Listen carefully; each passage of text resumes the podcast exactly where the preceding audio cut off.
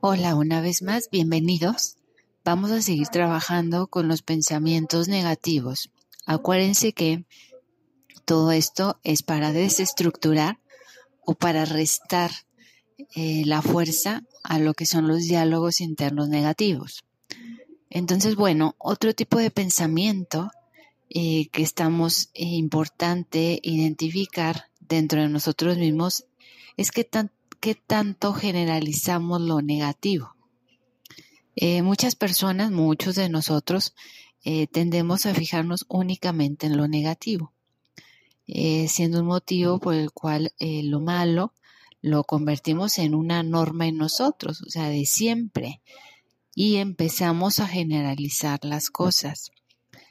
Entonces, eso va haciendo ideas en nuestra mente que generalizan lo malo que nos sucede por algo que nos va a suceder toda la vida.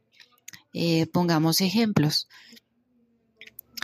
En esta cita me ha ido mal, nunca encontraré el amor de mi vida. En el examen me fue mal, siempre me va mal. Seguro no pasaré la prueba. No sé cómo combinar mi ropa y siempre me combino de tal forma que los demás se burlan de mí. Eh, si se fijan, las ideas van siendo cada vez más complejas, pero tienen la misma finalidad, generalizar de que siempre nos ocurran cosas negativas. Otra de los pensamientos negativos, por ahí ya mencionábamos algo brevemente en episodios pasados es minimizar las cosas positivas. El pensamiento negativo, su función, eh, su finalidad, su objetivo primordial es restarle la importancia a las cosas buenas. Es decir, hacemos pequeñas las cosas positivas y atribuimos lo bueno que podemos ser o las buenas cosas que tenemos o hacemos a casualidad, a cosas que no se van a volver a repetir. Lo que pudiéramos hablar de fue pura suerte. Todo eso es un proceso cognitivo muy común en personas cuya mente ha sido invadida por pensamientos negativos siendo el ejemplo que los humanos vivimos y que hoy es de tanto sonar en muchos de nosotros y en muchos lugares y en muchas formas de tratar la depresión. La depresión seguramente lo están ya deduciendo, viene a raíz de todo esto. Ahora, esa es una parte que hemos dicho importante de combatir, identificar los pensamientos negativos. Ejemplos de este pensamiento, del minimizar nuestras cosas positivas. Hagamos ejemplos. Me ha ido bien el examen porque era muy fácil. Me han dicho otros que me veo bien porque les doy lástima. Y muchos más que podemos ir imaginando o podemos ir revisando dentro de nosotros mismos.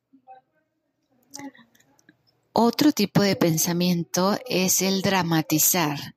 A veces somos muy buenos actores. Eh, sí, de verdad, muy buenos actores para ejecutar eh, nuestro proceso de melodrama, donde claro, los pensamientos negativos están y aparecen automáticamente que nosotros eh, actuamos de esa manera. Ejemplo muy básico, eh, no volver a encontrar a nadie igual. ¿Qué va a ser de mí? Yo no puedo estar sola. No sé qué voy a hacer. Me quiero morir. En fin, es una parte que vamos haciendo en una dramatización fuerte. Y eso es lo que nos va generando eh, no solo el pensamiento negativo, sino nos va generando eh, la forma de actuar en negativo.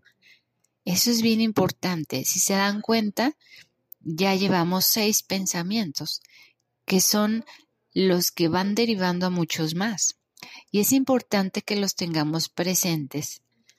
Todo, todos aquellos que querramos mejorar nuestra forma de vida y que querramos lo que hemos dicho, vivir para mejorar.